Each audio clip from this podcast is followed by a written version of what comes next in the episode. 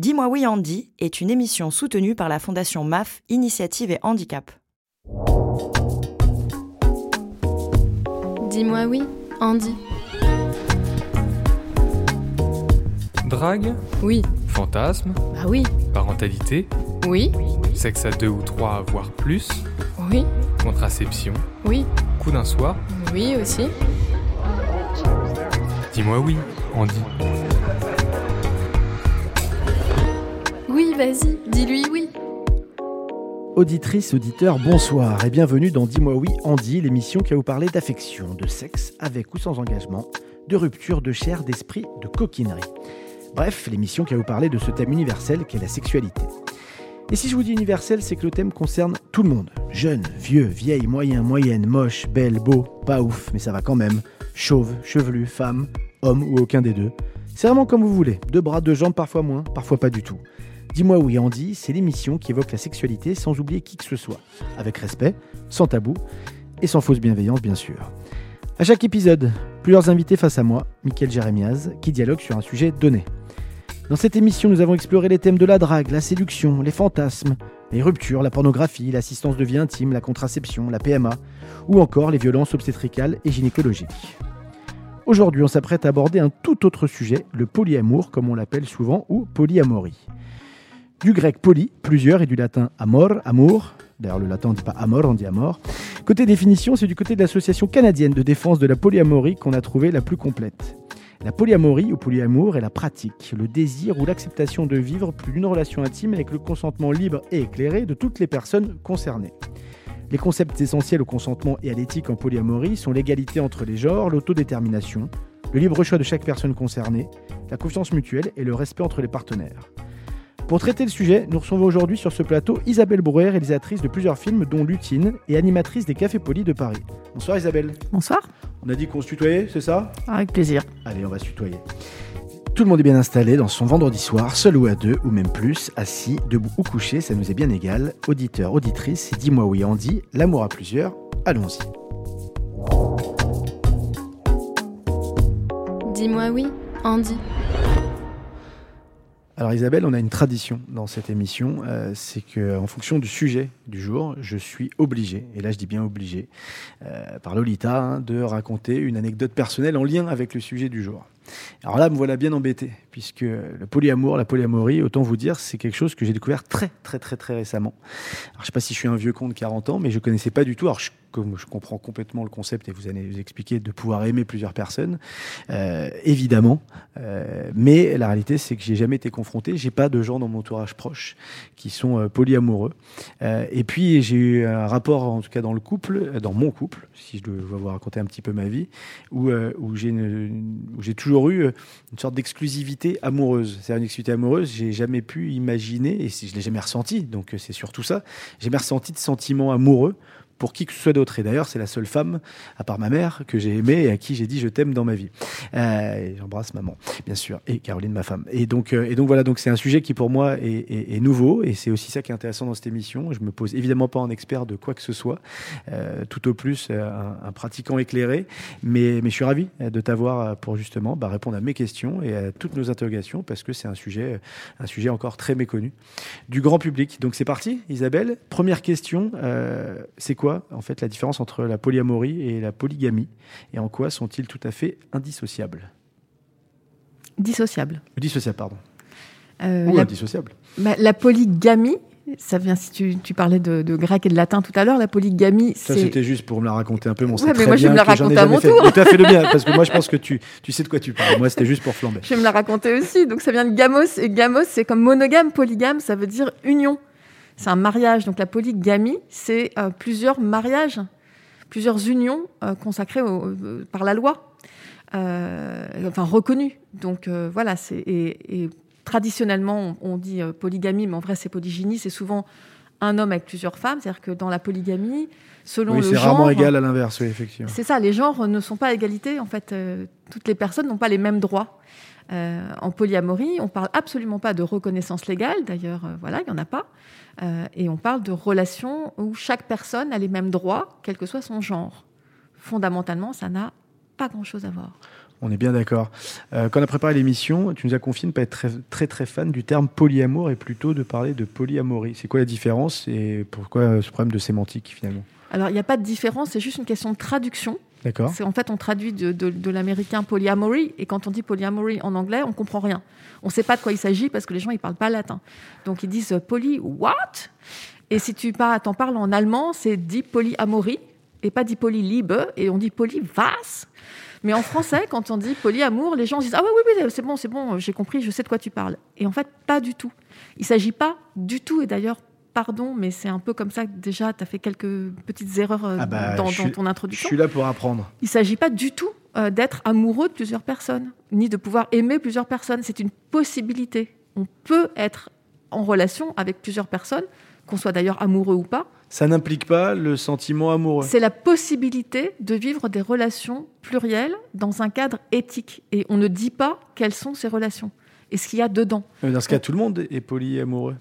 Si ça implique pas le, le- si ça implique pas de comment dire de sentiments amoureux, on a tous des relations, euh, des On, on relations. parle de relations intimes. Ah Donc, voilà, on parle de relations intimes. mais qu'est-ce qu'on met dans l'intime Bah, j'allais chaque, vous- personne, j'allais te poser la question. chaque personne le définit pour soi. Oui, mais l'intimité, par exemple, c'est- d'avoir, euh, par exemple, une- un ou une meilleure amie avec qui vous allez partager des choses extrêmement intimes. Et l'intimité, ça n'est pas forcément un acte sexuel. Ça peut être l'intimité de confier à quelqu'un des choses qu'on ne confierait à personne d'autre. Et, là, je parle en connaissance de cause. Les, fortes amitiés qu'on peut avoir avec des proches, on va partager avec, avec ces gens-là des choses extrêmement intimes. Est-ce qu'on peut parler, euh, dans ce cas, de polyamorie? Parce que là, on, parle, on, partage des sentiments et sentiments intimes avec plusieurs personnes et pas forcément les mêmes choses. c'est chaque personne définit pour soi ce qu'il il ou elle considère comme relation intime en fait. C'est-à-dire que concrètement, euh, une personne qui est par exemple aromantique, c'est-à-dire qui n'éprouve pas de sentiments amoureux, Mhm. peut quand même être euh, polie. D'accord. C'est-à-dire que c'est- l'enjeu, c'est Donc c'est biaisé en fait le polyamour parce que le, polyamour, le, le terme, c'est la le terme de polyamour. possibilité. En fait, c'était euh, à l'origine quand ils ont créé le mot, c'était pour différencier euh, de, de- plus de, du libertinage. Et le libertinage, c'est une non-monogamie, Ouais. également éthique, dans laquelle en général les, euh, la non-exclusivité s'arrête à la sexualité. D'accord. Et dès qu'on parle de, de sentiments, d'amour, d'affection, euh, c'est hors cadre de- du libertinage, classiquement. Quand ils ont créé le mot polyamorie, en fait, c'était pour parler en positif, parce que sinon ils disaient non monogamie éthique, et donc ils se définissaient par rapport à un non quelque chose. Ils en avaient marre de se définir en non quelque chose. Ils voulaient se définir en positif, et ils ont mis à mort pour dire c'est la possibilité de relations plurielles dans laquelle l'amour, s'il se présente, est le bienvenu. Donc c'est OK d'avoir des relations plurielles dans lesquelles l'amour est, est, euh, est au rendez-vous. C'est ça que ça veut dire la polyamorie. Donc ça ne veut pas dire que c'est nécessairement des relations amoureuses. Ça veut dire qu'on Ça peut, implique pas les senti on de sentiments peut être amoureux. Donc quand on a un accord, si- par exemple un, couple qui va avoir un, un accord de couple classiquement ouvert, entre, traditionnellement c'est OK, tu peux faire du sexe avec qui tu veux, Mhm. mais pas de sentiments amoureux. Quand on a un accord poli, ça veut dire tu peux faire ce que tu veux avec d'autres personnes, que ce soit relationnellement, sexuellement ou amoureusement, a- romantiquement. C'est OK pour moi. On, on peut avoir d'autres relations dans lesquelles l'amour est le bienvenu. C'est ça que ça veut dire. C'est la possibilité de relations amoureuses. D'accord. Ça ne veut pas dire nécessairement des relations amoureuses. Ouais, moi, je pense que je pourrais beaucoup plus accepter la, la, la, le- la polysexualité. quoi. Alors, le, le terme n'est pas bon, mais le fait d'avoir envie ou besoin d'avoir d'autres partenaires, mais, mais moins, en tout cas, euh, d'être beaucoup plus exclusif sur les sentiments amoureux. C'est le cas de Ah beaucoup de personnes. Ouais, ouais, je, je, je, sais, je suis, je suis, je suis d'un, du- d'un ordinaire, d'un ordinaire assez triste, mais, mais ouais, ouais, dans, en tout cas dans le rapport à l'autre, dans le rapport à l'autre, dans l'exclusivité des sentiments, et, et bon, bon, après on, on va en parler un peu plus euh, dans le détail de comment on y vient. Euh, euh, vous, d'ailleurs, vous en êtes- euh, quoi, toi, d'ailleurs, tu en es arrivé, euh, comment animer les cafés polis Tu es, tu bah, t'as découvert le polyamour depuis combien de temps Déjà, est-ce que tu es en, en couple poli, c'est comme ça qu'on dit, et si oui, depuis combien de temps?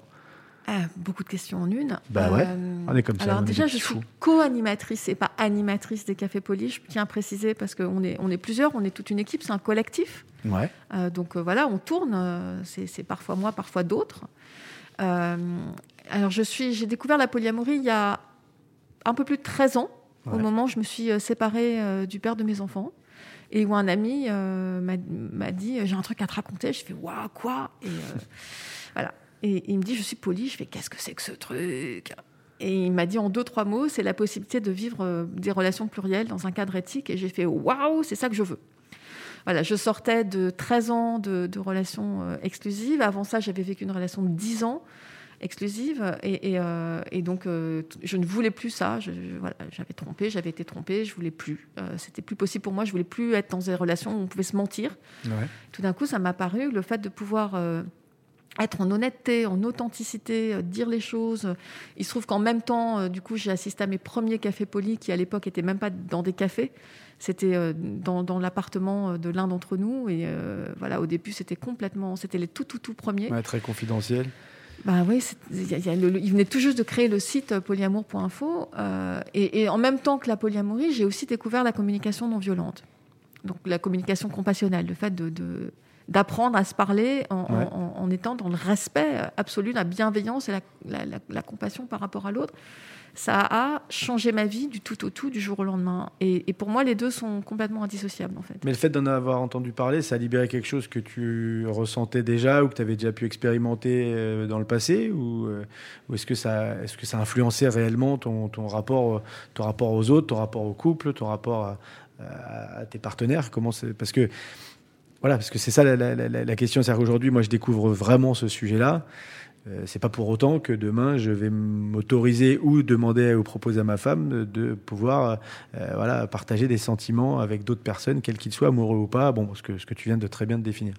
Absolument. Ça a réveillé quelque chose en moi qui était là depuis toujours.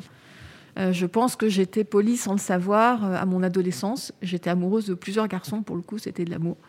Bon, bon, des crushs, j'en sais rien, mais enfin, en tout cas, j'étais, amoureuse de plusieurs garçons. Il y en avait un par pays, en général. Euh, et, euh, ça, me paraissait une évidence. Euh, et effectivement, quand j'avais 17 ans, c'était la...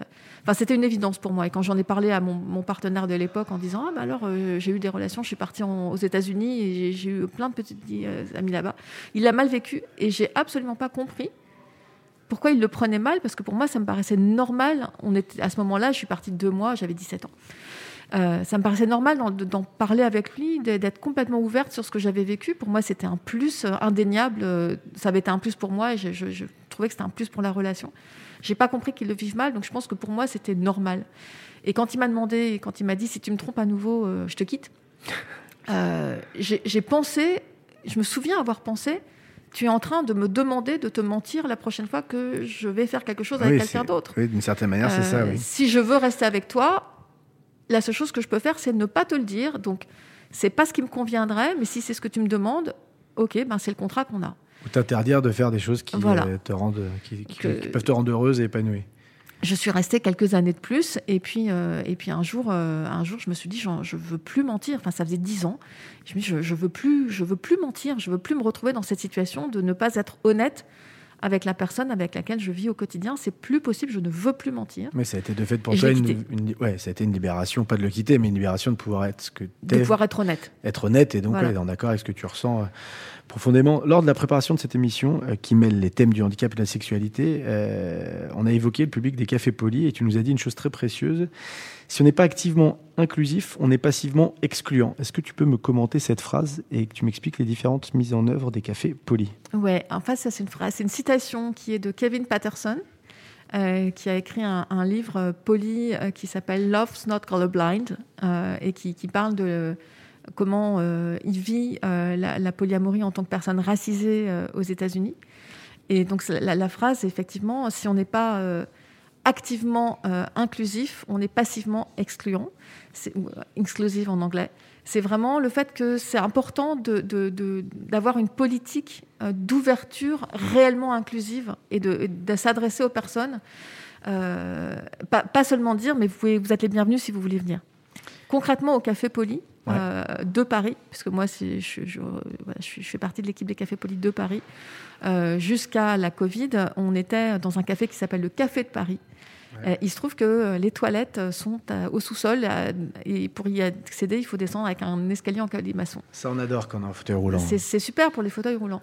Donc effectivement, on, on peut toujours dire euh, ah ben c'est bizarre, euh, on n'a pas de personnes en fauteuil roulant qui viennent dans nos cafés. euh, pourquoi donc chercher un lieu avec un avec des toilettes au même étage puisqu'il y en a pas Bah oui, mais Il faut réfléchir dans l'autre sens. C'est est dans le sens que ça se fait. Donc euh, voilà, c'est une démarche qu'on a fait par rapport aux personnes racisées en se disant tiens, qu'est-ce qui se passe? Pourquoi nos événements, euh, il y a beaucoup de blancs et pas beaucoup de personnes racisées? Peut-être que ça vient de nous en fait. Donc on a fait cette démarche-là. Et, j'ai euh, participé à créer des cafés polyracisés euh, qui étaient réservés en priorité aux personnes racisées. Et on s'est rendu compte que, évidemment, bien sûr, euh, les personnes racisées, il y en avait beaucoup. Mais pas exclusivement. En priorité, mais pas exclusivement. Oui, on a fait des enfin un, un sur deux était euh, en non mixité, et un sur deux était ouvert aux personnes alliées. D'accord. C'était en Zoom parce qu'on a commencé au, au moment, de, au moment de- de- du, du premier confinement il y a deux ans.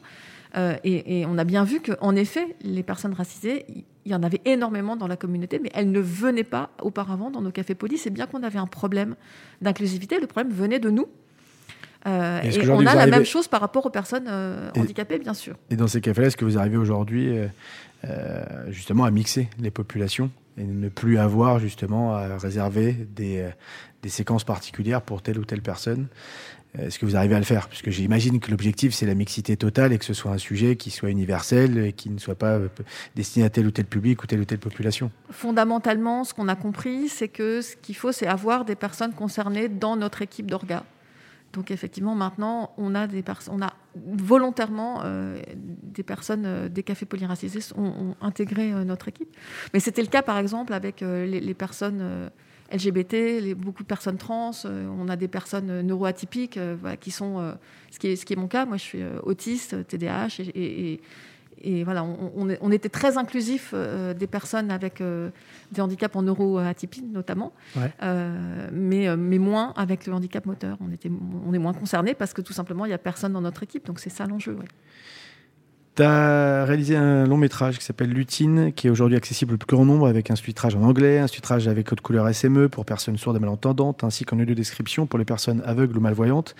Pourquoi c'était important pour toi de réaliser un film sur la polyamorie et évidemment accessible à tous? C'est deux questions. Euh, D'abord, c'était effectivement une, démarche militante pour moi que le film soit accessible au plus grand nombre.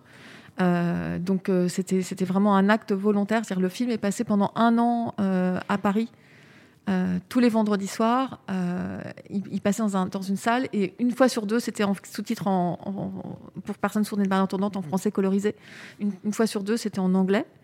Et systématiquement, c'était accessible aux personnes euh, malvoyantes avec la- l'audio-description. Et c'était vraiment euh, un choix. Et il n'y a pas une seule projection en, en région qui a eu lieu sans sous-titres euh, pour, pour personnes sourdes et malentendantes.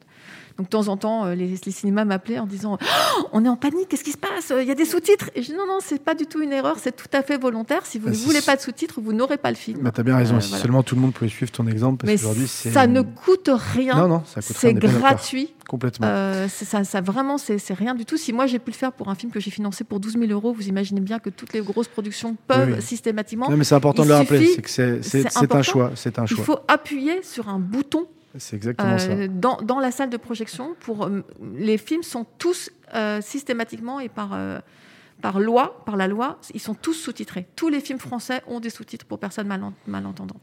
Il suffit que les, les- les projectionnistes appuient sur un bouton dans la salle. Toutes les projections devraient avoir lieu pour que ça ne soit pas aux personnes qui en ont besoin de le demander, parce qu'aujourd'hui, concrètement, qu'est-ce qui se passe? On demande aux personnes sourdes et malentendantes de, je vous jure, hein, de téléphoner, c'est pas une blague, Ah ouais, à la bien. salle, à l'avance, Ouais. pour demander que ça soit sous-titré. Et du coup, si jamais ils y arrivent, ce qui n'y arrive, ce qui est quasiment pas le cas, enfin, en tout cas pas dans les grosses salles, si par hasard ils sont dans la salle, tout d'un coup il y a forcément quelqu'un dans la salle qui va dire ah mais pourquoi c'est sous-titré? Enfin c'est pénible pour nous, vous vous rendez compte On a du- et donc du coup voilà c'est insupportable. Ça devrait être dans l'autre sens, c'est-à-dire ça ne ça gêne. Allez, j'ai fait le test sur toutes les projections que j'ai faites, je sais plus combien. euh, j'ai posé la question aux gens est-ce qu'il y a des gens que ça dérange qu'il y ait des sous-titres? Ça dérange trois minutes, le temps qu'on s'y habitue, Et puis quand et bien puis on même. les lit plus. Et puis quand bien même. On va s'adapter à la personne qui ne peut même, pas on suivre de toute façon. absolument. Et quand bien même, exactement, mais on bon, s'adapte aux personnes. C'est un autre sujet. Donc voilà, mais en moi c'était vraiment un acte, capacité- un acte militant. Alors pourquoi j'ai fait un film sur la polyamorie Un documentaire aussi- d'ailleurs. Alors non, mais non, c'est une fiction. Une comédie documentée? Ouais. Tu parles d'une comédie documentée. Et ouais. Comme ouais, ça que tu le décris. Ouais. Euh, c'est une, c'est une comédie avant tout. Ouais. C'est une comédie qui raconte l'histoire d'une réalisatrice que je joue, qui décide de faire un documentaire sur le thème de la polyamorie. Donc à l'intérieur de la comédie et à l'intérieur de la fiction, il y a une partie documentaire. Sauf que c'est tourné comme si c'était euh, dès le départ un film euh, documentaire sur ma propre vie. Donc on a l'impression que c'est un documentaire dans lequel vient s'insérer une fiction et en même temps c'est une fiction dans laquelle s'insère un documentaire et bref on comprend plus rien et c'est le but. C'est une comédie. Eh ben, on va regarder ça. J'ai pas eu le temps de la, regarder, de la regarder avant cette comédie, mais compte sur moi vu que je suis en train de me passionner pour ce nouveau sujet que je découvre, la polyamorie.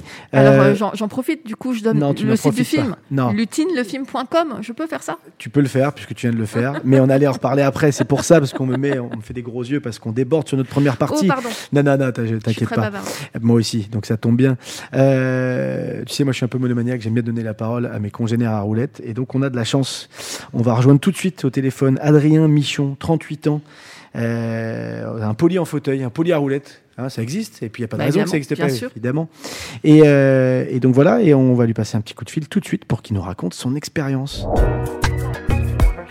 Dis-moi oui, Andy. Bonsoir Adrien Michon, comment ça va? Bonsoir. Merci de prendre ce temps avec nous. On aurait aimé vous avoir avec nous, mais, mais vous êtes à Lyon. Vous avez 38 ans, voilà ce que je sais de vous. Je sais que vous formez aussi des jeunes à passer le BAFA.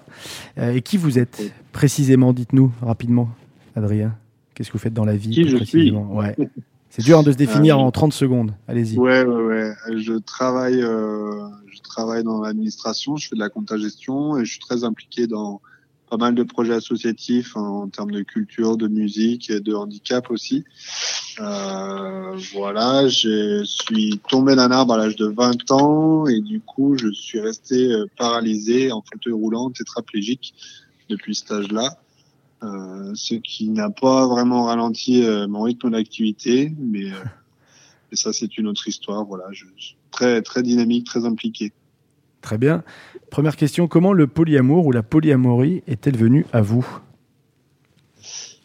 Euh, je pense euh, assez tôt, hein, déjà quand j'étais préado, euh, que je sentais bien que mes sentiments n'étaient pas exclusifs et que j'étais bien en peine de d'essayer de de blesser personne en, en en aimant plusieurs et ça a toujours été un problème, ça continue un peu à l'être pour moi de de de, pas me sentir coupable d'aimer plusieurs personnes et c'est quelque chose que j'ai discuté, que je discute et que je discuterai encore beaucoup, beaucoup, beaucoup avec euh, mes partenaires. Et ça, ça date, ça date de l'adolescence, mais parce que le- la polyamorie. euh, Isabelle préfère qu'on parle de polyamorie, mais la polyamorie, euh, c'est un sujet, euh, en tout cas un terme qu'on connaît pas, qui est très méconnu du, du grand public, et, et qui plus est, il y, a, il y a- il y a maintenant, bah, pour vous, euh, 25 ans. Euh, à l'époque, vous saviez que c'était ça, ou simplement c'était le fait d'avoir des sentiments pour plusieurs personnes différentes? Oui, voilà, je je mettais pas ce nom-là sur lequel aussi il y, a- il y a des choses à discuter, mais peu importe. Euh, le fait est que c'est ça correspond bien à la situation dans laquelle euh, j'étais, je suis encore, euh, de de- d'avoir des sentiments pour plusieurs personnes. De manière pratique, dans votre vie, dans votre vie personnelle, alors sans forcément me ré- révéler l'intime, mais comment ça se passe voilà, à 38 ans euh, euh, Comment on vit le, le- le polyamour? Alors, euh, euh, seul, au sens où j'habite tout seul, j'habite tout seul dans mon appartement, et je- je- j'essaye de garder, de garder mon chez moi, euh, chez moi, non pas euh, complètement euh, secret, mais plutôt euh, Sanctuarisé de domicile. comprendre. Enfin, personne habite avec moi. De temps en temps, j'ai des, des, des colocataires ou des choses comme ça de passage, mais pas de. J'habite tout seul. Ça me permet quand même de, de, voilà, de mettre une certaine distance, de me retrouver moi avec moi, etc. Euh, et puis après, il y a un truc assez particulier, c'est comme je suis donc euh, euh, paralysé en fauteuil roulant, j'ai des soins quotidiens Ouais. avec du personnel qui intervient chez moi aussi. Donc, euh, je, je, je vis pas, euh, c'est pas transposable. Je peux aller dormir de temps en temps à droite à gauche chez des gens sans problème, euh, passer des semaines aussi euh, en vacances, mais disons que euh, je déménagerai pas du jour au lendemain chez quelqu'un. Et donc votre parcours de soins. Votre parcours de soins euh, limite peut-être la, la, la, la, vie à deux ou à plusieurs euh, chez vous, mais, mais ne limite pas. Pas vraiment, non, non, non, c'est juste pas. que. C'est juste une. La limite, la limite pas, c'est juste un, un, comment dire, un état de fait qui fait que comme j'organise ça chez moi, euh, je, je suis très proactif, donc j'ai construit mon petit univers pour être en capacité de, de bouger chaque jour et euh, ça se passe chez moi, ça peut se passer ailleurs, mais ce qu'il faut comprendre aussi, c'est que du coup on est dans l'intime tout de suite avec des, des personnes différentes tous les jours, et ça vous trouverez c'est assez documenté chez d'autres personnes handicapées qui partagent leur leur intimité quotidienne, mais pourtant qui sont en couple avec des enfants, etc., et avec qui ça se passe très bien aussi. Donc finalement, ça change rien d'être en fauteuil roulant quand on parle de polyamour? Non. Non, ça change rien et euh, je dirais que la, la, enfin, pour moi la question est de base, c'est celle que je vous ai donnée tout à l'heure, c'est comment arriver à, à me sentir serein, euh, à vivre ça sereinement, sans culpabilité vis-à-vis des autres. Alors ça, fauteuil ou pas fauteuil. Et comment on y arrive alors. Comment on arrive Comment on arrive, comment on s'en donne les euh, moyens Comment on arrive Comment on arrive à ne pas culpabiliser Comment on arrive à pas heurter les sentiments de de l'un ou l'autre Il y a hum, des autres Une première étape pour moi, qui a, que je travaille encore, hein, mais qui, qui, qui date depuis un moment, c'est commencer à vraiment me recentrer, commencer mes phrases par je, euh, au lieu de dire euh, tu fais ci, tu fais ça, c'est plutôt euh, j'ai besoin, je comprends, je propose. Euh, et ça, c'est déjà un vrai travail euh, du quotidien pour euh, reprendre euh, l'éthique, j'ai envie de dire, de, de langage et de pensée qu'on- que je peux avoir sur euh, sur le fait de me projeter dans l'autre. Donc, c'est de lui confier mon état et en face, j'ai des réactions qui sont beaucoup plus beaucoup plus adultes et beaucoup plus saines quand quand j'explique ce qui se passe pour moi. Euh, Ça vient aussi avec quelque chose que je fais depuis assez peu de temps là, depuis deux ans, euh, de prendre des vrais moments de de- d'échange euh, avec les partenaires où euh, on parle chacun notre tour avec euh, un temps euh, un temps euh, illimité, j'ai envie de dire, où chacun parle tout seul, hein, l'autre écoute, et quand il a fini, il dit et voilà, et après la parole bascule, et où on échange vraiment sur comment on vit la relation, sans qu'il y ait de tout de suite de débat, de dialogue ou de ou de monter en monter en pression dans le dans l'échange.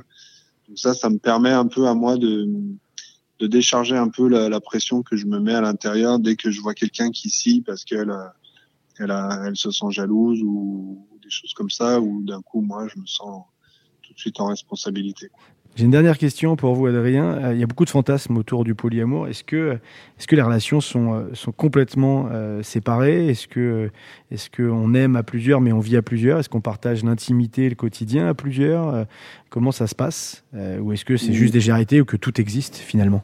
Non, oui, alors tout existe effectivement, mais je pense que médiatiquement c'est plus funky de parler des gens qui, qui habitent à 5 et qui font des, des trucs à la queue leu. Euh, La majorité des gens, ils sont ils sont comme euh, comme euh, comme les autres. Ils ont dans une société où la vie en couple est quand même la, la, la norme et du coup euh, le polyamour c'est plutôt une, une série de, de, de scènes de couple, j'ai envie de dire avec des avec d'autres avec des partenaires différents pour ce qui me concerne. Hein, ça, encore une fois, je, je parle pas au nom de Oui, toute, euh, euh, les une sons ceux qui aiment faire la queue leu aussi euh, vivre ensemble. Mais euh, je pense, et c'est ce que j'explique souvent à des gens qui sont déjà en couple, que tout le monde, quelque part, intrinsèquement, vit du polyamour. Hein, on aime euh, ses enfants, on aime son chien, on aime ses parents, on aime sa voiture. Euh, c'est juste les contrats de, de, de, de relations qui sont différents avec les personnes, et notamment l'exclusivité sexuelle qui est un peu au centre du débat et qui est toujours le, le truc euh, un peu chaud. On veut savoir qui couche avec qui pour savoir derrière euh, ce qui, ce qui se passe entre eux, alors que c'est tout l'inverse. C'est à mon avis les contrats relationnels qui vont pouvoir définir si la sexualité est, possible et, surtout satisfaisante, mais ça c'est une autre histoire. Effectivement, et on va continuer à en parler avec notre invité ici en plateau, Isabelle. Adrien, euh, qu'est-ce que vous avez prévu en ce vendredi soir avant de parler de votre choix Vendredi musical? soir? Oui.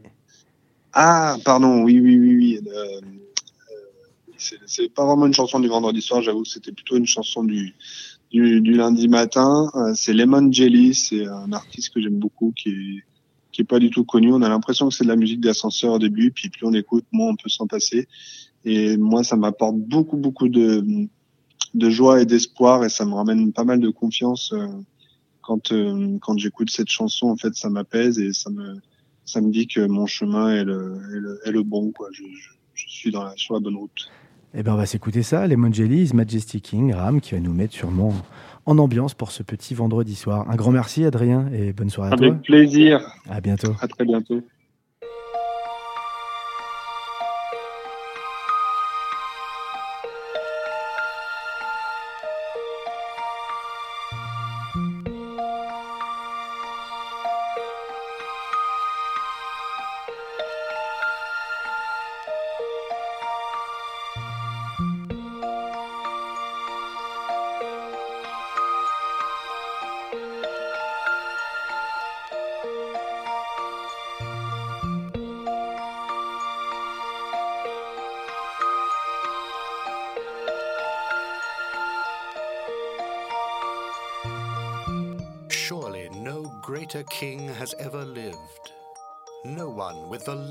Kindness, strength and courage of King Ra.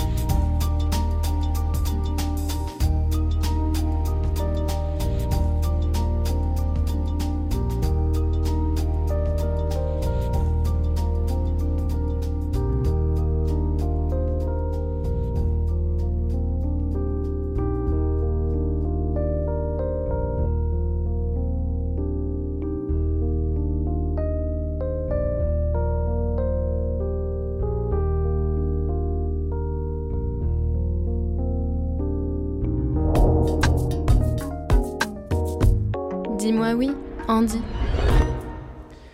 Vous êtes toujours sur ce goût de radio, place à la deuxième partie de Dis-moi oui, Andy. Isabelle Brouet, toujours à mes côtés, alors qu'on s'apprête à étudier de manière plus approfondie ce nouvel engouement pour le polyamour qui fait peu à peu son chemin dans les médias mainstream. On va revenir très rapidement euh, sur euh, l'intervention d'Adrien. Je te voyais acquiescer, je te voyais applaudir euh, face à moi. Euh, tu veux réagir sur ce qu'il disait euh, Oui, non, Adrien je, je, je, je- je- effectivement, je faisais euh, voilà, l'applaudissement en langue des signes française Ouais. pour, euh, pour dire que j'étais tout à fait d'accord avec tout ce qu'il disait. Enfin, c'était, je, suis, je ne peux qu'ap- qu'approfondir, enfin, qu'applaudir euh, quand il parle de parler au jeu, par exemple. C'est vraiment, euh, quand je parlais de communication non violente tout à l'heure, c'est typiquement ça. Ou le fait de laisser parler chaque personne avec un temps illimité en se disant on, s'écoute, on s'écoute vraiment, on fait une écoute active. Euh, c'est, c'est essentiel, ce sont des, des outils euh, des- essentiels. Quoi. Et tu me disais pendant qu'on écoutait cette, sa chanson là, His Majesty King Ram de Lemon Jelly, euh, qu'il fallait surtout déconstruire tous les préjugés qu'il peut y avoir autour justement de la polyamorie euh, sur la manière dont chacun le vit, puisqu'évidemment il y a autant de, de façons de le vivre que d'individus, j'imagine. C'est ça. Et même plus que ça, puisque chaque individu peut être, euh, pouvant être en relation avec plusieurs personnes. En fait, il y a autant de différentes relations polies que de relations polies, ce qui est plusieurs par personne.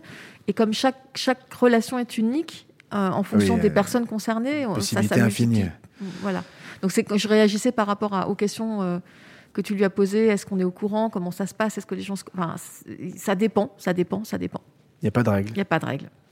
Ça, on aime bien ici. Dis-moi, on dit qu'il n'y a pas trop de règles. Ben, en fait, ça, enfin, ça veut dire qu'il n'y a pas de règle, c'est qu'il n'y a pas de règle générale. Oui, il n'y a pas de, Après, non, oui, pardon. chaque- Il a pas de généralité. Voilà, chaque, règles, personne euh, qui est en relation avec une autre détermine ce qui lui convient, ce qui leur convient à, à toutes les deux ou toutes les comme trois. dans les et rapports humains, voilà. comme dans tout rapport humain, et comme, comme, en tout cas comme ça devrait se passer. Comme ça devrait se passer dans tout rapport humain, absolument.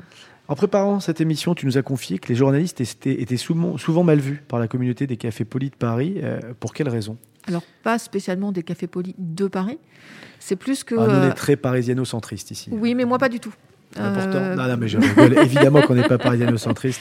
Donc, Euh, les cafés polis de Paris et. euh, De manière générale, en fait, euh, c'est-à-dire qu'il y a beaucoup de journalistes qui nous demandent de venir filmer. Et donc, euh, systématiquement, bien sûr, on répond non. Ça, ça nous viendrait pas à l'idée de laisser rentrer une caméra. euh, Enfin, surtout moi qui suis cinéaste, j'ai trop conscience de ce que c'est qu'une caméra et de comment. Enfin, sauf si, si tout le monde était d'accord. En l'occurrence, là, les gens sont pas prêts à forcément. euh, Enfin, ça modifierait l'intégralité euh, de, de, de la soirée. Enfin, c'est impossible. Au Café de Paris, quand on était avant, avant la Covid, on était entre 80 et 100 euh, j- une fois par mois. C'est impossible. Donc, ça m'est arrivé en revanche, par exemple, pour Anne Niva qui voulait faire une émission à un moment.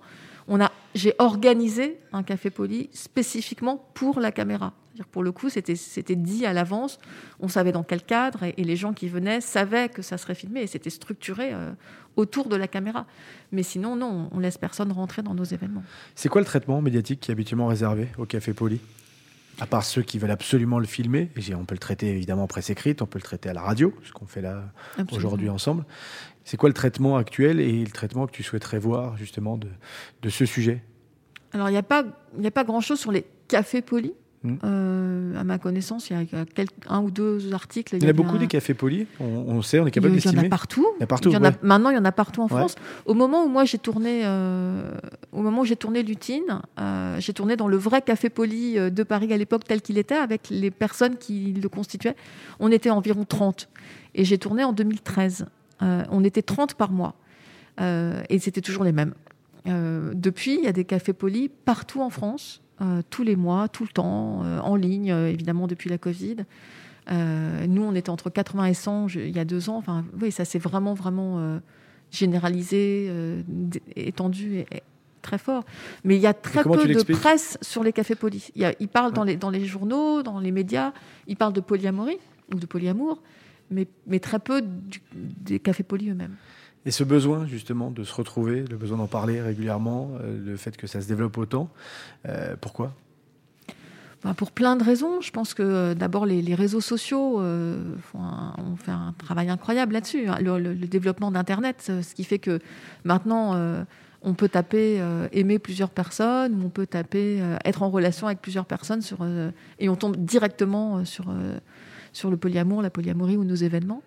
Euh, et puis, euh, je crois que les jeunes aujourd'hui, euh, les jeunes générations, ont, envie de vivre autre chose après avoir vu toutes les générations de, gens qui se séparent, qui se font du mal. Je pense qu'on n'a plus beaucoup d'illusions. Euh, pardon pour ceux qui en ont encore, mais Moi, moi, j'en ai encore moi, j'en plus sur. euh, on a 20 ans, on se rencontre et on est en relation pour euh, les 80 ans qui viennent, parce que c'était ça à l'époque de nos arrière-grands-parents. Sauf qu'ils ne vivaient pas aussi long, vieux que nous. La, la moyenne. la, comment on dit, euh, la limite d'âge, euh, enfin les gens, l'âge où les gens mouraient euh, Oui, en l'espérance de 1900, vie, oui, l'espérance de vie, merci. oui, l'espérance de vie n'était pas la même. C'était 45 ans en 1900. Donc forcément, euh, c'était au mieux 20 ans de, de, de couple. Non, mais effectivement, pas la, la 60. représentation du couple tel qu'on l'avait à l'époque, où c'était un drame quand on était enfant et que nos parents divorçaient, euh, des films d'ailleurs très drôles là-dessus. Bon, bah, effectivement, aujourd'hui, cette représentation, elle est, elle est de moins en moins majoritaire. Euh, on est, on est quasiment, euh, ouais, je pense qu'on est un couple sur deux qui, ne, qui, qui se sépare. Ouais, c'est deux se sur séparent. trois à Paris. Ouais, et deux- donc, et deux sur trois à Paris. effectivement, euh, c'est- c'est- bah, je pense que les jeunes aujourd'hui ont envie de vivre autre chose, ont envie d'inventer autre chose et que ça, c'est possible. Et puis, il n'y a pas que les jeunes. Il y a aussi, on- dans nos cafés polis, on voit aussi beaucoup, beaucoup de personnes qui arrivent en deuxième partie de vie, comme on dit, euh, qui ont vécu euh, une première partie de vie avec un couple monogame, euh, souvent avec enfants, qui se sont séparés et qui n'ont plus envie de retourner dans cette Dans ce forme-là. schéma-là, ouais, bien sûr. Euh, où euh, il y a eu euh, souvent des tromperies, de, de, que de, de que l'ennui. voilà, des, des choses qui, personnel. qui, qui font qu'ils n'ont plus envie de vivre ça. Et en même temps, le côté picorage ne leur convient pas du tout. Genre, j'ai des relations par-ci par-là, ça ne me convient pas. Donc, comment je fais? Les gens arrivent à nous en disant comment je fais?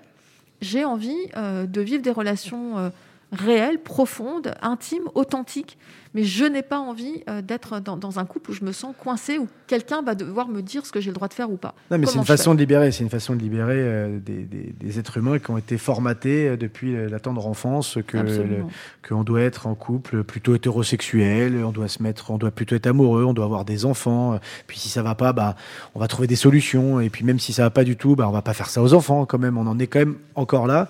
Mais mais le polyamour finalement est, est un outil, est un, un nouvel outil, alors assez récent hein, parce que C'est ce qu'on appelle, le- ce que tu décris, c'est Ouais. l'escalator relationnel. ouais. C'est ça monte, Ouais, ça monte, ça monte, ça monte, et on peut pas en descendre. Oui, mais c'est mais c'est c'est Et donc en polyamorie, ce qu'on dit, c'est qu'on monte pas sur l'escalator. On monte à pied à côté, et du coup, on a le droit de prendre des chemins détournés, et on a le droit d'aller explorer à côté et de se mettre d'accord les uns les unes avec les autres. L'Association canadienne de défense de la polyamorie, euh, qu'on évoquait tout à l'heure, euh, a institué en 2017 une journée internationale de la polyamorie. Donc c'était il, y a- il y a cinq ans à peine, qui est fêtée chaque année le 23 novembre. Euh, donc c'est plutôt récent, justement, le- les représentations qu'il y a autour de la, la polyamorie. Est-ce que tu trouves que c'est une forme d'acceptation de la part de la société ou c'est un phénomène de mode parce que, on- voilà, parce que la, la- la parole se libère? On en est où aujourd'hui puisque c'est récent, 2017, c'était, hier. Quoi. Oui, ben, on avance petit à petit. Moi, quand j'ai, quand j'ai tourné mon film, euh, on, on parlait de polyamorie dans les journaux uniquement euh, l'été sur les magazines qui parlaient de sexualité. Et aujourd'hui, on en parle même l'hiver. Donc, bien sûr que ça, ça change. Euh, c'est important d'en parler. Plus on en parle, plus ça se démocratise, plus les gens viennent à nous. Et en même temps, plus on voit des choses pas cool. Euh, donc euh, nous, on est là pour euh, justement rappeler que l'essence, enfin, ce qui est important dans la polyamorie, c'est pas d'avoir plusieurs relations. Ce qui est important, c'est que les relations soient éthiques, que tout le monde soit d'accord, que tout le monde soit au courant, que tout, que, que tout le monde ait, ait sa parole, Son mot à dire, mot à dire. et cette liberté d'expression. Voilà. Et, Et ça, ça c'est vraiment. euh, on, on martèle là-dessus parce que c'est pas du tout le fait d'avoir plusieurs relations et c'est pas du tout la porte ouverte à n'importe quoi. Non, non, non, on est bien d'accord. Une femme, elle-même polie, a beaucoup écrit sur le sujet. Il s'agit de l'autrice Françoise Saint-Père qui écrit ceci. En économie, le couple est un ménage qui consomme et stabilise ainsi la société. Or, le polyamour est une remise en cause de ce modèle de relation et de ses valeurs normatives. Il sape les bases même de la société, déstabilise, fait peur. Isabelle, est-ce qu'on peut prêter à la polyamorie des valeurs anticapitalistes? J'adore Françoise, oui, bien sûr. Bah, en même temps, je suis sûre qu'il y a plein de polis qui sont pas du tout anticapitalistes. Euh, Aussi, on ne peut pas forcément. généraliser, mais, mais fondamentalement, euh, on a quand même des bases de remettre en cause euh, le- la normativité par principe. Donc, euh, effectivement, on a tendance à remettre en cause pas mal de choses. ouais. C'est ça que j'aime bien dans, le- dans la polyamorie et que je découvre aujourd'hui, comme j'imagine beaucoup de nos auditeurs et nos auditrices. Comme Adrien, on t'a demandé de choisir un morceau de musique. Lequel et pourquoi, Isabelle? C'est euh, une berceuse euh, qu'a écrite pour moi mon partenaire de vie euh, avec qui euh, je suis en relation. Oui, tu m'as posé la question tout à l'heure, je n'ai pas répondu. Donc, Oui. je suis en couple poli, comme on dit, enfin en relation poli primaire Ouais. depuis, depuis 11 ans maintenant. Et, euh, et donc, c'est une, une berceuse qu'il a écrite pour moi, alors qu'on s'était encore jamais rencontrés. On, on- on- dialoguait sur un site de rencontre. Et c'est la première fois de ma vie que j'entendais le son de sa voix. Et je, Ah ouais je- je suis devenue ouh, tout chamallow. et, euh, et 18 mois, deux ans après, quand j'ai fait le film euh, et que j'avais besoin d'une musique pour, euh, pour mettre sur une séquence sans parole de mon film, euh, j'ai eu l'idée de, de mettre cette musique-là. Donc voilà, c'est- maintenant, c'est officiellement la musique de Lutine. Mais à l'origine, ça a été écrit comme un, un premier mot d'amour. Alors qu'on découvrira aussi dans ton film, elle a un nom, cette berceuse? Elle a été- Euh, Qui l'a écrite et quel est ce Donc, titre il s'appelle Loïc Pro. Loïc Pro. Euh, ça s'appelle euh, Berceuse. euh, sur le, le- le- le dossier qu'il m'a envoyé, ça s'appelait Berceuse pour Isa. Bah, Ça me va très bien comme titre. Eh ben, tout reste. si, elle a un nom. Ça Tout reste à Tout reste à écrire. ah voilà, c'est ça. Eh ben, on écoute Tout reste à écrire de Loïc Pro, écrit pour Isabelle Brouet. Tout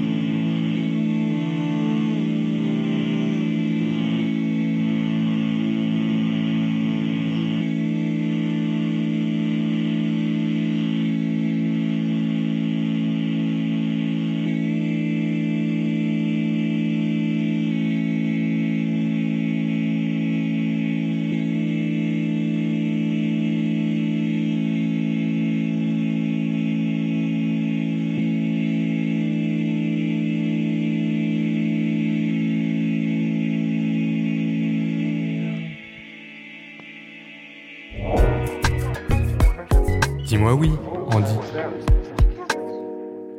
De retour sur So Good Radio, vous écoutez Dis-moi oui, Andy. Isabelle Brouet est toujours à bord et nous allons nous demander dans la dernière ligne droite de cette émission pourquoi la polyamorie fait si peur aux non-initiés. Juste rapide, quand même, la grande classe. Hein. Un petit message à ma femme Caroline. Moi, tu m'as jamais écrit de petite berceuse euh, comme Loïc l'a fait pour Isabelle. Voilà, le message est passé. Isabelle, ce qui fait peur quand on est des adeptes dits traditionnels, c'est ce beau vieux démon de la jalousie. Euh, comment on parvient à s'en défaire? Ben, On s'en défait pas nécessairement. On apprend à vivre avec. C'est un peu différent. Ouais. En fait, au lieu de, dans la vie de tous les jours, quand on a un problème, on dit c'est de ta faute. C'est parce que tu as fait telle chose que je suis jaloux, donc tu arrêtes de le faire.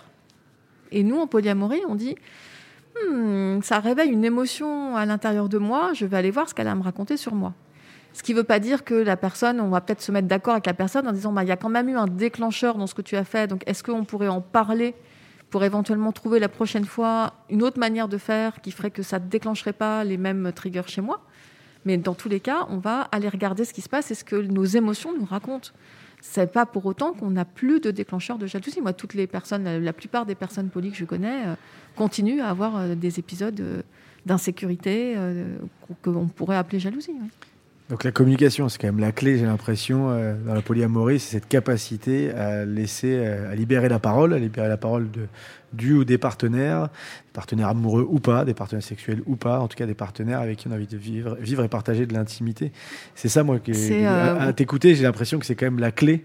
Alors, et en même temps, euh, si on digresse un peu, c'est la clé de tout. C'est-à-dire la communication euh, dans le couple, dans les couples, quels qu'ils soient, peu importe leur forme.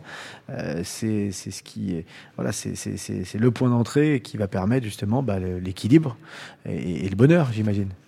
Bah oui, je suis en train d'écrire, de finir euh, d'écrire un livre qui s'appelle, euh, enfin, qui s'appelle Voyage en polyamorie et le sous-titre c'est Amour pluriel et relations éthiques. Ouais. Pour moi, c'est fondamentalement, en fait, tout ce qu'il y a dans mon livre s'applique à toutes les relations, quelles qu'elles soient. C'est même communication, communication, communication, c'est souvent ce qu'on dit en polyamorie, mais moi, avant la communication, je mets la connexion. C'est le fait d'être vraiment, de s'écouter vraiment et d'être en authenticité complète. Il ne s'agit pas de. Ça, la communiquer, c'est pas se balancer des trucs à la gueule. C'est vraiment s'écouter et s'écouter en authenticité, en profondeur et dans nos vulnérabilités. C'est vraiment, comme dit Brené Brown, c'est avoir le courage de la vulnérabilité et dire, ben voilà, là ce que tu as fait, là ce que tu as dit, ça a réveillé en moi une partie vulnérable. Est-ce que tu es d'accord pour que je partage ça avec toi? Et l'autre dit, je t'écoute, bienvenue à ta partie vulnérable. Et on s'écoute et on s'accueille dans nos vulnérabilités. Mais en théorie, ça sonne, quoi, ça a l'air- très juste, mais on sait que c'est compliqué. La communication, de manière générale, dans notre société, est un vrai sujet, est un vrai problème. Et la communication dans le couple, la remise en cause, pas de l'autre, mais d'abord de soi, euh, est un vrai sujet. Euh, comment on passe euh, d'un couple mono à une relation polie Est-ce que c'est compliqué? Est-ce que c'est possible? Est-ce que c'est acrobatique? Alors, on avait des, des gimmicks dans les cafés polis. À chaque question qu'on nous posait, on répondait ça dépend. Ouais. Et l'autre, c'était c'est compliqué. Et c'est vraiment ça. Ça dépend des personnes. Et il n'y a pas de généralité possible. Bon, déjà, ça existe. Mais évidemment, Évidemment, on bah, parle des gens qui passent on, mono. on- on euh, part, on part d'une société quasiment intégralement euh, monogame. Donc forcément, on est tous et toutes, euh, enfin quasiment toutes la- les, les- les- les personnes qui sont polies aujourd'hui euh, ont, ont été élevées, en tout cas, même si elles ne l'étaient pas, ont été élevées dans une société. euh. Adrien, lui, nous disait quand même tout à l'heure que lui, depuis la- l'adolescence, hein, depuis le début, il a toujours été, alors sans savoir et sans pouvoir le nommer, puisqu'on n'en parle que très récemment du, du polyamour, mais que voilà, la polyamorie, quelque chose qu'il ressentait, qu'il a vécu depuis, depuis sa tendre adolescence. Alors ça dépend des gens. C'est une question que je pose dans mon film. Est-ce qu'on est polyamorie, euh, polyamoriste de, de naissance? Enfin, est-ce que ou c'est- est-ce que c'est quelque chose qu'on de- qu'on peut devenir? Ça dépend des gens. Il y a des gens pour qui c'est une orientation relationnelle fondamentalement. Ils sont polis et c'est comme ça et ils vont pas changer. Et puis il y, a, il y a des gens pour qui c'est un choix.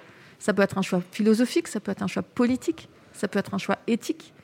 Euh, Il y a des gens qui peuvent passer de l'un à l'autre.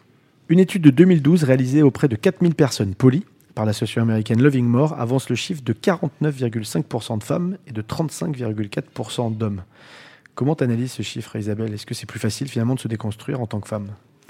Je ne sais pas si c'est plus facile de se construire en tant que femme, mais ce que je sais, c'est que les clichés euh, ou les préjugés dans la société, c'est euh, un homme avec plusieurs femmes et c'est trop facile pour les hommes d'avoir plein de relations, tout ça. Et qu'en fait, la réalité de ce qu'on voit, c'est que c'est pas ce que dit. Alors, autant sur la polygamie, oui, un homme, plusieurs femmes. Par contre, le fait qu'un homme soit plus facile pour un homme d'avoir euh, plein de relations, plusieurs relations, c'est pas vrai. Le cliché est plutôt l'inverse. Mais par contre, non. Par contre, c'est beaucoup plus accepté dans la société encore aujourd'hui. C'est dans, les, homme, c'est dans voilà. les clichés, voilà. Dans, les clichés, voilà, c'est que euh, de manière pratique, euh, on, on estime que c'est plus facile pour une femme de trouver des partenaires que pour un homme. Par contre, c'est beaucoup moins accepté qu'une femme ait des ça. partenaires multiples. Il y a des jugements évidemment moraux. euh. C'est ça. C'est ce à quoi on répond salope, oui, mais éthique. Ouais. Parce que c'est le, le titre d'un livre qui est un peu la Bible en, en polyamorie, qui est la salope éthique. The Ethical Slut. Donc, euh, oui, voilà. À, à- à cette- cette- cet argument-là, on répond salope, oui, et éthique. Donc, bref, en tout cas, c'est les clichés, c'est que c'est beaucoup les hommes, et la pratique, c'est que ça passe beaucoup par les femmes. Ouais. C'est beaucoup les femmes euh, qui, qui sont à l'origine euh, de cette demande dans les relations. Est-ce que finalement, c'est pas une, c'est pas une sorte de, de- de mouvement un peu de, de protestation, de remise en cause de cette domination de l'homme sur la femme depuis la nuit des temps, notamment dans les rapports amoureux, dans les rapports de couple? Ben, ça oblige euh, à, à se regarder euh, vraiment à l'intérieur, à regarder ses émotions, à, à parler de ses émotions, à parler de, de, ce- qu'on ressent, de ce qu'on veut. euh, et donc, euh, je pense que ça, ça va contre la manière dont les petits garçons sont éduqués euh, à ne pas regarder leurs émotions. Et, et je- oui, on peut peut-être peut-être que c'est parce que les femmes en ont marre et qu'elles ont envie, euh, à un moment, d'avoir en face d'elles, quand elles sont hétérosexuelles, des partenaires déconstruits. Ouais. Il serait temps. Ouais. non, mais tu as bien raison de le rappeler. Puis c'est un travail euh, collectif. Ça n'est pas uniquement la société des femmes ou des hommes, mais euh, de la société dans son ensemble. J'ai une dernière petite question euh, pour toi, Isabelle. Qu'est-ce que tu dirais à quelqu'un qui s'intéresse de loin, voire de près maintenant, à la polyamorie et qui voudrait sauter le pas, mais, mais ose pas? Qu'est-ce que tu dirais bah, Qu'est-ce que tu conseillerais Qu'est-ce que tu, tu, tu, tu- comment tu le préparais aussi, puisque toi tu l'as. Ouais, c'est pas vécu? vraiment, c'est pas rien que dans les mots quand tu dis sauter le pas et oser, c'est comme si c'était, tu vois, un- une seule chose. En fait, non, c'est un vrai travail de, de, de, de fond sur soi, de se poser vraiment des questions. Mais quand je dis sauter le pas, c'est de, le- c'est- c'est de le vivre, c'est de le vivre de manière heureuse, c'est de l'assumer, c'est de pouvoir l'assumer dans, dans son couple, de l'assumer dans sa famille, auprès de son Bah, entourage, que ce ça, soit pas un tabou va- dans la société. Ça ça. va commencer par euh, euh, est-ce que cette personne est célibataire ou est-ce que cette personne est déjà en relation Et déjà, ça change tout. Une personne qui est célibataire qui dit bon bah moi j'ai envie euh, d'être poli, du coup bah, les prochaines relations je vais les rencontrer, je vais facile, leur dire j'aimerais être poli, est-ce que ça te convient dès le départ d'en parler et que ça soit ok? C'est pas du tout pareil si on est déjà en relation et qu'on va devoir parler à son ou sa partenaire en disant Mais toi, tu dirais qu'il faut le. Tu dis parce que j'aimerais être poli quand tu es célibataire. J'aimerais être poli, en fait. Est-ce que c'est, est-ce qu'il y a, y y un besoin de, le- de, de l'annoncer? Est-ce que c'est pas au cours de la relation? Tiens, bah, il s'avère que je suis attiré aussi par quelqu'un d'autre et que j'ai envie de le faire. Est-ce que c'est un statut de, est-ce que c'est un point de départ? Est-ce que c'est un postulat de départ dans la relation de dire qu'on est, qu'on est poli ou qu'on a envie d'être poli? Si c'est quelque chose qu'on ressent en disant c'est ça que j'ai envie de vivre ou c'est comme ça que je, je me vis, c'est parce que pour, pour certaines personnes, comme je disais tout à l'heure, c'est une identité. Mm. Pour d'autres, c'est un choix. C'est pas du tout la même chose. Euh, c'est quand même, on- nous, ce qu'on conseille, c'est de le dire le plus tôt possible. Si, si tout d'un coup, euh, voilà, une personne a envie de, de vivre un mode de vie poli ou se sent poli, ça vaut mieux de le dire avant même de commencer les relations à ses potentiels partenaires en disant, euh, voilà, euh, le, le- le modèle de la société, c'est euh, un couple exclusif. Il se trouve que moi, ce que je sens à l'intérieur de moi, c'est que j'ai envie de vivre des relations plurielles. Comment tu te sens par rapport à ça? Ça vaut quand même mieux de, de parler avant que de mettre ensuite la personne devant le fait accompli une fois que les sentiments sont là et que l'engagement est avancé et tout d'un coup l'autre se retrouve sur un mode de euh, j'ai été trompé sur la marchandise. mais donc en prenant aussi le risque de faire fuir des personnes qui ne seraient pas prêtes à être dans une relation polyamoureuse. Alors concrètement, euh, on fait fuir 98% des gens, oui. Donc euh, nous, ce qu'on conseille, c'est euh, sur nos, les applis de rencontre, c'est de l'écrire. Je suis poli. Puis Euh, 2%, ça fait du monde quand même potentiellement. Mais il y a quand même beaucoup, on est beaucoup, Bah ouais, on est, on est 2%, énormément. c'est beaucoup. à Et puis, de et puis l'humanité. l'idée, c'est plutôt de rencontrer les personnes avec qui ça va matcher. À Oui, quoi bah ça oui. sert de commencer une relation si de toute façon, à un moment Oui, donné, de sur quelque chose d'aussi radical, de pas s'épanouir. on, on va se faire du mal en fait. Donc autant, voilà, tant qu'à faire, autant euh, partir sur des bonnes bases. Isabelle, c'est le moment où vous, allez dire Oh non, c'est l'heure de se quitter. Oh Isabelle. non Voilà, ça j'aime cette spontanéité.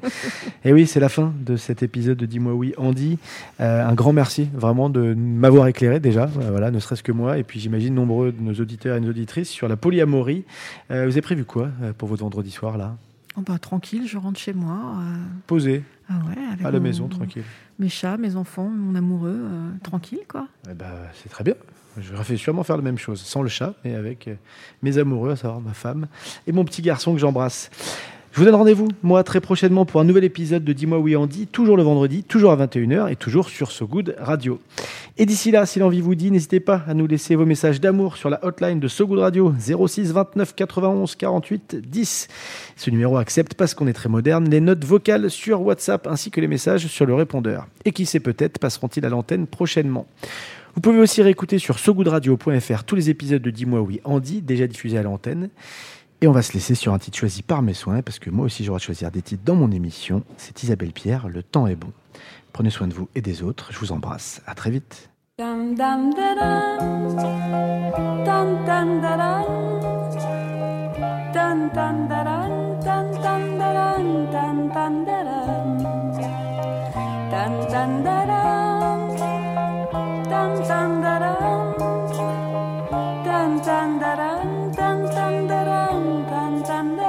Thank you.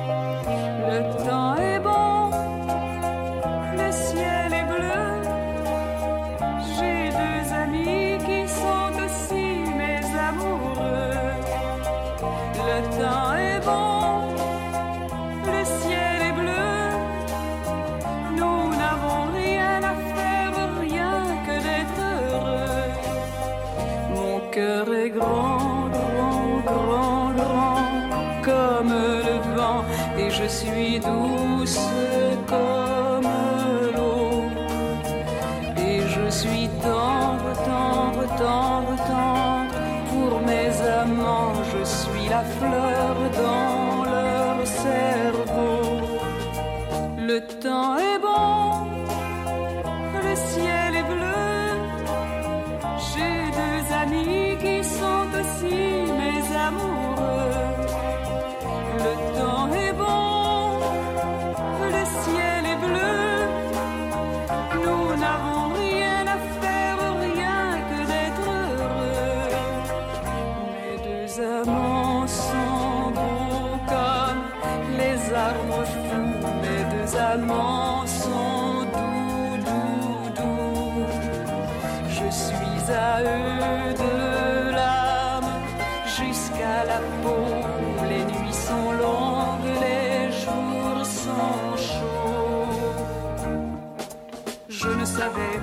je ne savais plus entendre, je ne savais plus. Voici que je regarde, que j'écoute et que je sais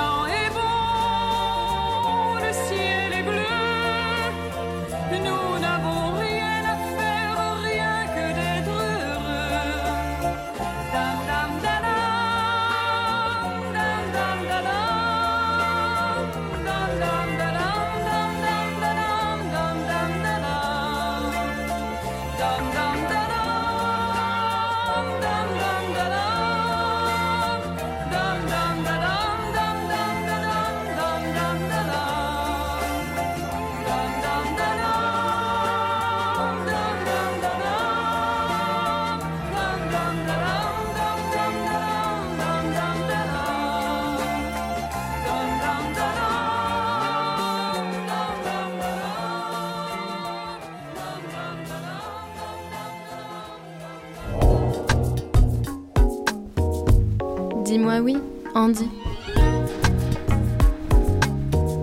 Drague, Oui. fantasme, Bah oui. parentalité, Oui. sexe à deux ou trois, voire plus, Oui. contraception, Oui. coup d'un soir. Oui aussi. Dis-moi oui, Andy. Oui, vas-y, dis-lui oui.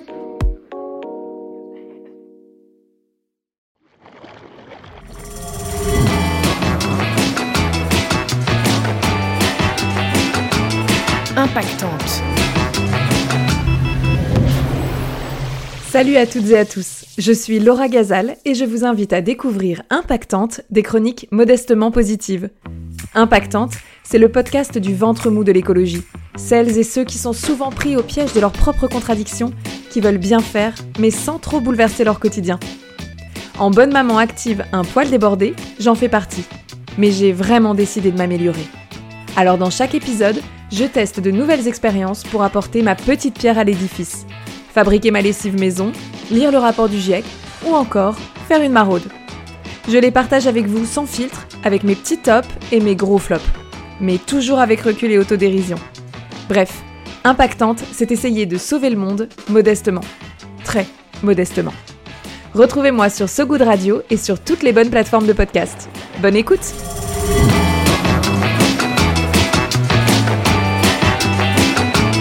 Impactante.